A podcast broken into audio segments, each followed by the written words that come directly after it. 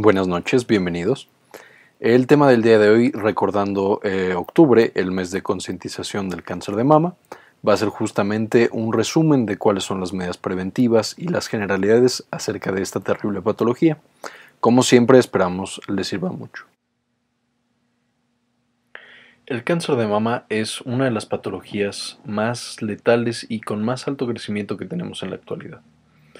Esta patología se define como el crecimiento excesivo, desorganizado e invasivo de las células propias de la mama. Y es de hecho el cáncer que más afecta a la mujer y el cáncer que más mortalidad tiene en la población femenina. Además de que este cáncer está eh, doblando la incidencia cada año a diferencia de otros cánceres que no se han desarrollado tan rápido. Es un cáncer que se da más bien en los países desarrollados, sin embargo el 50% de todos los eh, casos de cáncer de mama se dan en países subdesarrollados. De manera que está migrando hacia los países subdesarrollados esta tendencia a aumentar el cáncer de mama. Se calcula que en el mundo hay 1.38 millones de casos nuevos cada año, de acuerdo a cifras de la OMS, y 508 mil muertes por año. Esto también es altamente variable. Por ejemplo, se estima que en los países eh, ya desarrollados, el 40% de las mujeres diagnosticadas con cáncer de mama fallecerán por esta patología. Mientras que en los países subdesarrollados o tercermundistas, casi el 80% de las mujeres diagnosticadas van a, van a fallecer por esta causa. Y esto es debido a que en los países subdesarrollados lo encontramos más tarde y no tenemos muchas veces las herramientas para tratarlo ya en estas fases tan avanzadas. Por esto, si no se detecta a tiempo, si no se detecta a tiempo, este cáncer es mortal. Tiene una muy alta letalidad. Ahora, ¿qué es lo que causa este cáncer tan, eh, tan agresivo?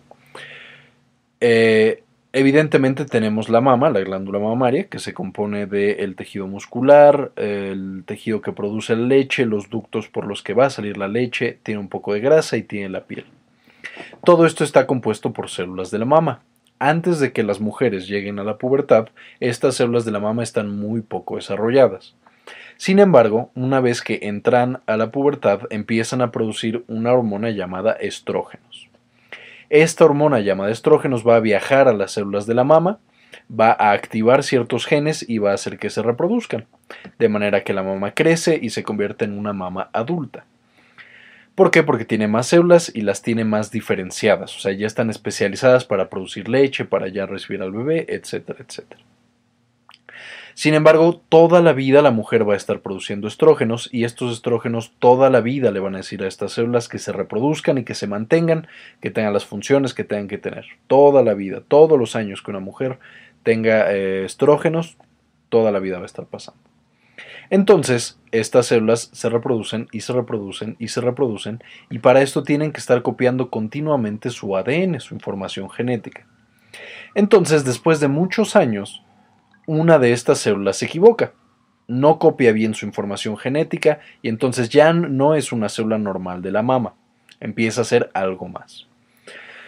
Y aquí pueden pasar dos cosas. La primera, que estas células, al equivocarse en copiar su información genética, ya no se acuerden que son una célula de la mama, pero no sean agresivas con las otras células.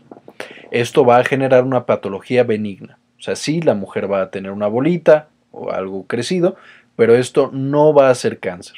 Y de hecho muchas veces ni siquiera va a ser peligroso.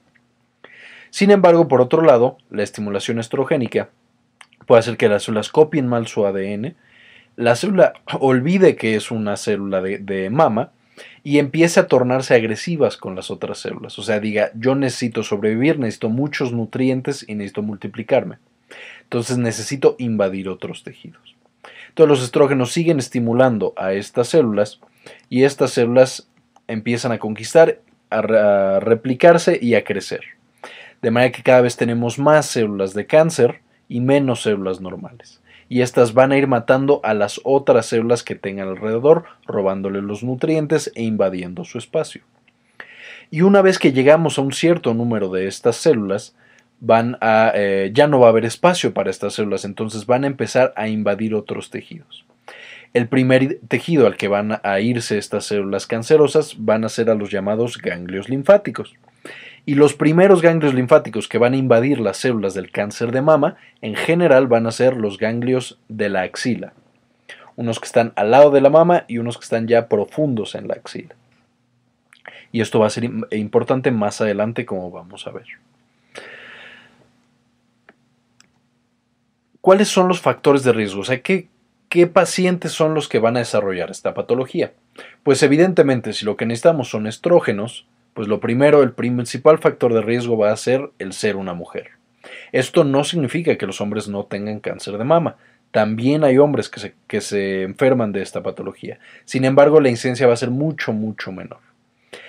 El segundo es, si nosotros necesitamos que por mucho tiempo los estrógenos estén estimulando a nuestras células, hagan mitosis y entonces se equivoque su ADN y ya sean cáncer, entonces vamos a necesitar que pase mucho tiempo.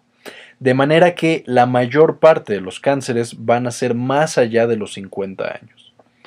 O sea, más del 70% de los cánceres de mama, de acuerdo a cifras de la Unión Europea, van a estar dados en este grupo etario, más allá de los 50 años de edad. Otro factor importante va a ser una historia familiar, o sea, si yo tengo un familiar, eh, la mamá, la hermana, la tía o cualquier eh, consanguíneo en primer grado, una hija, por ejemplo, también, si tienen ya el riesgo de cáncer de mama, o sea, si una de mis familiares tuvo cáncer de mama, mi riesgo de cáncer de mama ya es mayor, ya está aumentado. De la misma manera, si yo misma ya tuve cáncer de mama, tengo un mayor riesgo de presentar cáncer de mama en la otra mama, a pesar de ya haber recibido tratamiento en la primera mama. En cuanto a genética, se han encontrado unos genes muy importantes que al tenerlos mutados dan un factor de riesgo muy elevado para presentar este tipo de cáncer, que son, los famosos genes BRCA, de los cuales voy a tener dos, BRCA1 y BRCA2. Entonces aquí en los genes es muy importante y de hecho se han vuelto muy famosos. Por ejemplo, son los genes que se encontraron mutados en Angelina Jolie y ella se hizo una mastectomía al encontrarse estos genes. BRCA. De hecho, el gen BRCA mutado, o sea, el gen BRCA que yo lo tengo mal y entonces me da un mayor riesgo de cáncer de mama, también aumenta el riesgo de tener cáncer de ovario y puede aumentar el riesgo hasta en 50%. O sea, aumenta de manera muy muy importante la mutación de estos genes el riesgo de que una mujer padezca cáncer de mama, BRCA1 y BRCA2. El siguiente factor de riesgo es la exposición a estrógenos, pues evidentemente mientras más años yo estuve expuesta a los estrógenos, más riesgo tengo de que mis células hayan mutado en una de esas. ¿Qué es lo que eh, determina que yo tenga una exposición a estrógenos elevada o no? Hay varias cosas. La primera es cuando empecé con mis ciclos menstruales. Las mujeres que empezaron antes de los 12 años a tener ciclos menstruales regulares ya tienen un riesgo mayor de presentar cáncer de mama. El siguiente factor de riesgo es qué tantos hijos tuve. Mientras más hijos tenemos durante el embarazo, hay una protección por parte de otras hormonas a los efectos de los estrógenos y hay, hay menor cantidad de ciclos menstruales en la vida de una mujer. Entonces, esto hace que de alguna manera se reduzca el riesgo de que estas mujeres presenten este cáncer. Otro factor protector es la edad a la que se tiene el primer hijo. Mientras se tenga antes el primer hijo, menor riesgo hay de cáncer de mama. Y además de esto, vamos a verlo más adelante, el hecho de, eh, eh, bueno, Además de esto, el tener una menopausia temprana, o sea, mientras antes yo terminé con mis periodos menstruales, menor va a ser mi riesgo de tener cáncer de mama. Mientras más periodos menstruales de nuevo haya tenido en mi vida, mayor riesgo de desarrollar esta patología. Otro factor de riesgo que se ha implicado de manera muy importante en la actualidad es el sobrepeso y el sedentarismo. No se sabe exactamente cuál es el principal factor que protege cuando una mujer eh, es delgada del cáncer de mama, pero se cree que el exceso de grasa, el, exceso de tejido adiposo, puede generar en este tejido que se produzcan estrógenos por, el mismo, por la misma grasa que tiene la mujer o el hombre. Y entonces estos estrógenos van a actuar igual que los estrógenos que se producen en el, ovario y van a aumentar el riesgo de, de, la patología. El siguiente factor de riesgo es el beber alcohol. Se ha determinado que a un mayor consumo de alcohol en la vida, mayor riesgo de esta patología. Y por último, el tener mamas densas. Evidentemente, la mayor tejido mamario, al tener más mama, pues es más fácil que ésta se malignice con el paso del tiempo eh, debido a la acción de los estrógenos. Otros factores de riesgo que no son tan claros todavía que tanto riesgo confieren, pero que pareciera que sí están implicados también, son los niveles bajos de vitamina D, el fumar, el fumar parece que también aumenta el riesgo de desarrollar esta patología, la exposición a la luz por la noche, o sea, los trabajadores nocturnos, las personas que trabajan, por ejemplo, de guardias de seguridad, o incluso, por ejemplo, los médicos que trabajan en la noche, el, no dormir y el estar expuesto a la luz durante la noche parece que aumenta el riesgo de que se desarrolle esta patología a lo largo de la vida. Las mujeres que fueron tratadas por una amenaza de parto pretérmino con este medicamento llamado dietilestilbestrol, que ya no se utiliza casi nada, pero se llegó a utilizar en los años 70 y 80. Las mujeres que fueron tratadas con esto tienen un mayor riesgo de desarrollar cáncer de mama y si su bebé era una niña, o sea, si se embarazaron o más bien cuando estaban embarazadas y usaron este medicamento, el bebé era niña, las niñas también tienen mayor riesgo de, desarrollar la patología.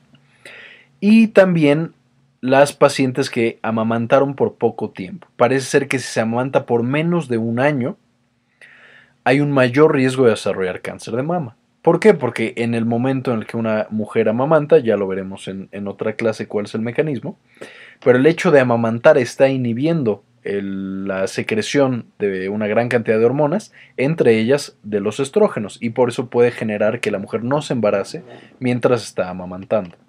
Entonces, mientras más se amamanta, y especialmente se ve la protección a partir del año, hay un menor riesgo de desarrollar esta patología.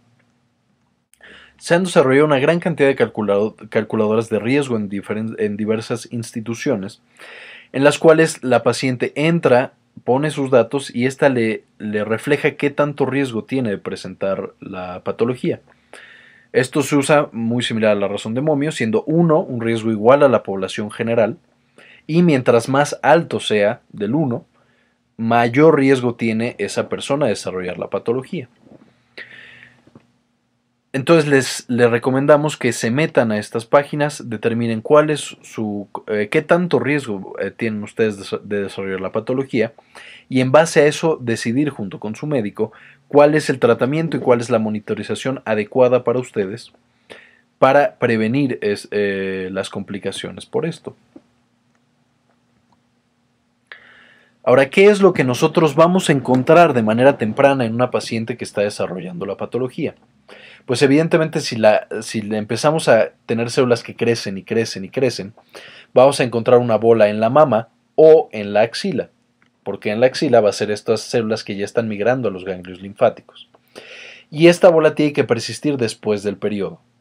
¿Por qué? Porque, como estamos diciendo, los estrógenos pueden generar el desarrollo de bolitas y entonces cuando desaparece el periodo, estas bolitas deberían reducirse. Si no se reducen, esto ya puede estar hablando de una patología maligna de la mama. Y estas pueden ser indoloras. De hecho, muchas veces el cáncer de mama no duele en los primeros estadios, no genera ningún síntoma más que esta bolita. Puede generar también hinchazón del pecho o de nuevo de la axila. Puede llegar a doler en algunas situaciones, pero de nuevo no es lo común. Lo más común es que no genere dolor puede generar un cambio en la forma de la mama, un aplanamiento del pezón o alguna otra eh, cambio en la forma. De hecho, lo que se reporta muchas veces es esta famosa piel de naranja. O sea, uno toca la piel de la mama y ya no es lisa, sino que se siente como corrugada, como justamente una naranja. Puede generar cambios en el tamaño, el contorno, la textura, perdón, aquí la S, o la temperatura de la mama, que es esta piel de naranja cambios en el pezón como la retracción, que genere comezón, que duela, que se ulcere, que haya secreción como de sangre o como de pus a través del pezón. Y em, de nuevo una tumoración muy dura, incluso como piedra. Entonces aquí lo podemos ver, por ejemplo, este es un pezón que está retraído. De hecho, si lo apretáramos probablemente tendría secreción de algo, o sea, eh, veríamos que sale algo y podemos ver una gran cantidad de alteraciones en la piel. Además de la piel, de manera profunda podemos encontrar bolitas, podemos encontrar salida de, material, etc. Entonces, ¿qué es lo que tenemos que hacer? Lo primero que tenemos que hacer es la autoexploración. La autoexploración va a constar de tres fases. La primera es la observación.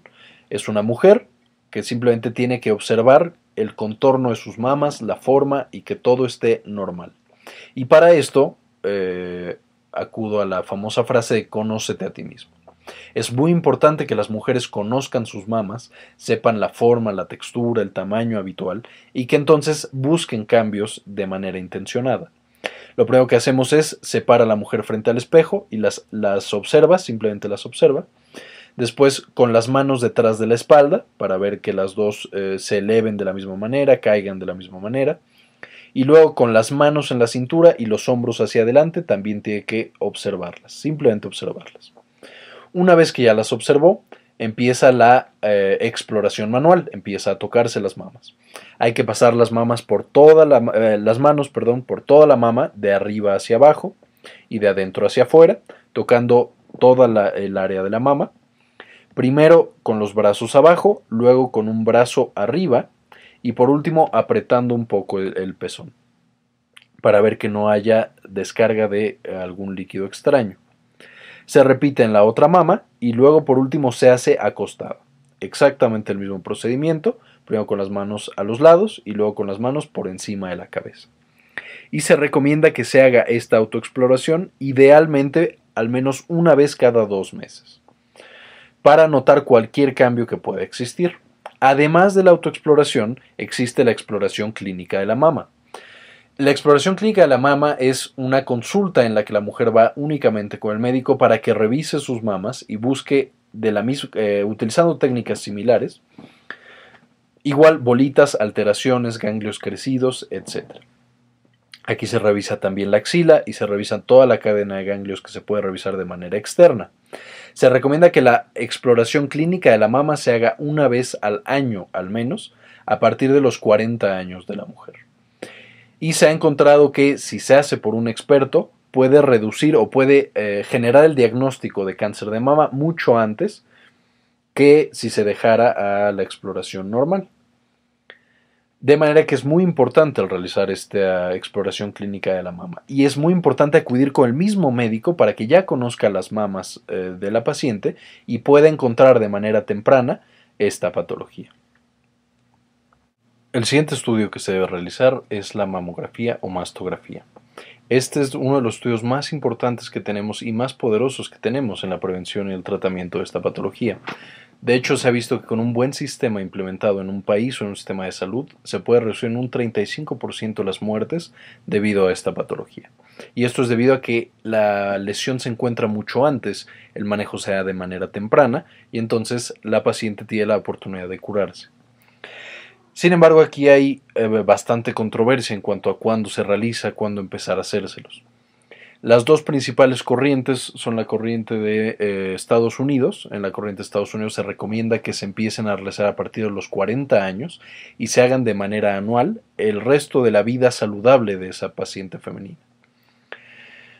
Por otro lado, las guías eh, europeas nos recomiendan que empecemos con el screening de mastografía a los 50 años y se realice cada dos años. Incluso, por ejemplo, en Inglaterra eh, ya hay recomendaciones de que se realice cada tres años. Entonces aquí todavía no hay un estándar de oro en cuanto a cuándo debe realizarse, cuál es el mejor esquema para eh, reducir la mortalidad sin encontrar demasiados tumores que a lo mejor no son nada y solo preocupan a la paciente y le causan daño. Entonces, lo que se tiene que hacer es que la paciente platique con su médico y en base al riesgo personal, a la experiencia del médico y a otros factores, se decida cuál es el esquema que se va a seguir para esa paciente. Y de nuevo repito, esto es algo altamente personal. Algo que sí se ha visto que es una buena recomendación es que en las pacientes que tienen mucho riesgo, que tienen algún familiar que ya ha presentado cáncer de mama, que se empiece el screening de la mamografía 10 años antes, más o menos, de la edad a la cual lo presentó la familiar que había presentado cáncer de mama. Por ejemplo, la mamá que desarrolla el cáncer de mama a los 43 años, se recomienda entonces que la hija empiece con sus eh, mastografías a los 33 años, o sea, 10 años antes de lo que lo desarrolló la mamá. ¿Cómo es más o menos, de acuerdo de nuevo a la Sociedad Europea del Cáncer de Mama, esta, el esquema de la mastografía, pues se invita a las pacientes a que se realicen este estudio, se le hace la mamografía Se tiene que hacer una doble lectura por parte de dos personales de la salud bien capacitados y si no hay ninguna sospecha, entonces se le solicita que se lo haga en dos años otra vez. Si sí hay una sospecha, o sea, si sale alguna alteración en la mama, entonces hay que hacerle otras evaluaciones. ¿Qué se le va a hacer a esa paciente? Además de hacerle ahora una mastografía diagnóstica, ya no de cribado, entonces se tiene que eh, realizar una extracción citológica. O sea, se, hace una biopsia y se determina qué es lo que se encontró en esa eh, mastografía. Si no se encuentra nada, de nuevo se le invita a que en dos años vuelva a hacerse el procedimiento. Sin embargo, ya se tiene una mayor sospecha y se tiene un mayor cuidado con esa paciente. Si sí se encuentra, por ejemplo, ya en el diagnóstico de imagen, en la exploración y en la biopsia, algo que nos haga sospechar, entonces se reúne un equipo de especialistas y se ve qué es lo que se va a hacer. Si se va a quitar una parte de la mama, toda la mama, qué es lo que se va a hacer con esa paciente y de ahí podemos seguir el esquema de tratamiento para ver qué es lo que más le conviene a esa paciente. Y entonces, ¿qué es lo que tenemos que hacer o qué es lo que podemos hacer para disminuir el riesgo y disminuir la mortalidad de estas pacientes? Primero, dejar de fumar. Esto disminuye parte del riesgo eh, de, que tienen las pacientes adquirido. Además de, evidentemente, dejar de consumir alcohol o consumir el menor alcohol posible. Son de las dos, eh, de los dos acciones más importantes que puede tomar una eh, paciente para disminuir el riesgo. Además de esto, amamantar más de un año en total, ya sea un hijo, dos hijos, tres hijos, cuatro hijos, pero que se amamante más de un año. El hacer ejercicio y tener un peso saludable también disminuye de manera muy importante el riesgo de desarrollar la patología. Y en las pacientes que tienen un mayor riesgo, más o menos un odds ratio de más de 1.5, se puede considerar el uso de fármacos y de otras intervenciones para disminuir este riesgo. O sea, en las pacientes de alto riesgo hay otras cosas que se pueden usar para disminuir este riesgo. Sin embargo, evidentemente todo esto debe ser consultado y considerado con el médico tratante de esa paciente. Por ejemplo, entre las intervenciones más utilizadas es el, usar fármacos que bloqueen el receptor de estrógenos en la mama. Es como el tener estrógenos pero que ya en la mama no tengan ninguna acción. Para esto tenemos al tamoxifeno y al raloxifeno. Estos dos bloquean este receptor de estrógenos en la mama y es como si la mama no tuviera ningún estrógeno. Y se ha visto que en las pacientes de alto riesgo sí disminuye el que la paciente desarrolle un segundo cáncer de mama, que es en lo que más se ha utilizado en pacientes con cáncer previo, pero también en pacientes con eh, alto riesgo de cáncer disminuye el riesgo de que lo desarrollen. No se recomienda todavía para todas las pacientes, ya que tiene sus efectos adversos. Puede generar eh, trombosis, puede generar otras cosas. Otro medicamento que se está probando es el anastosol y el letrozol. Estos lo que hacen es que inhiben la enzima que produce estrógenos en el cuerpo. Estos tienen el gran inconveniente de que generan básicamente una menopausia temprana, si es que la paciente no estaba en la menopausia. Y puede generar también varios efectos adversos. Puede generar bochornos, puede generar otras cosas. Son muy buenos para disminuir el riesgo, pero no son completamente seguros, por lo que el utilizar estos fármacos debería ser considerado en cada caso con la paciente y en base a sus factores de riesgo. Y una eh, manera aún más radical de disminuir el riesgo es el uso de cirugía. ¿Qué es lo que se puede hacer? Se puede hacer una, eh, una, mastectomía, perdón, no es mastografía, es mastectomía profiláctica, o sea, quitarle la mama a la mujer que tiene un riesgo alto y esto, pues, al dejar muy poco tejido eh, mamario, se disminuye el riesgo en un 90%. No desaparece el riesgo de presentar cáncer de mama, porque es muy difícil asegurarse que has quitado todo el tejido mamario. Pero sí disminuyes el riesgo en un 90% en cualquier tipo de mujer. Y también se puede hacer, eh, se puede hacer una ovarectomía profiláctica o sea, quitar los ovarios, que son los que producen los estrógenos.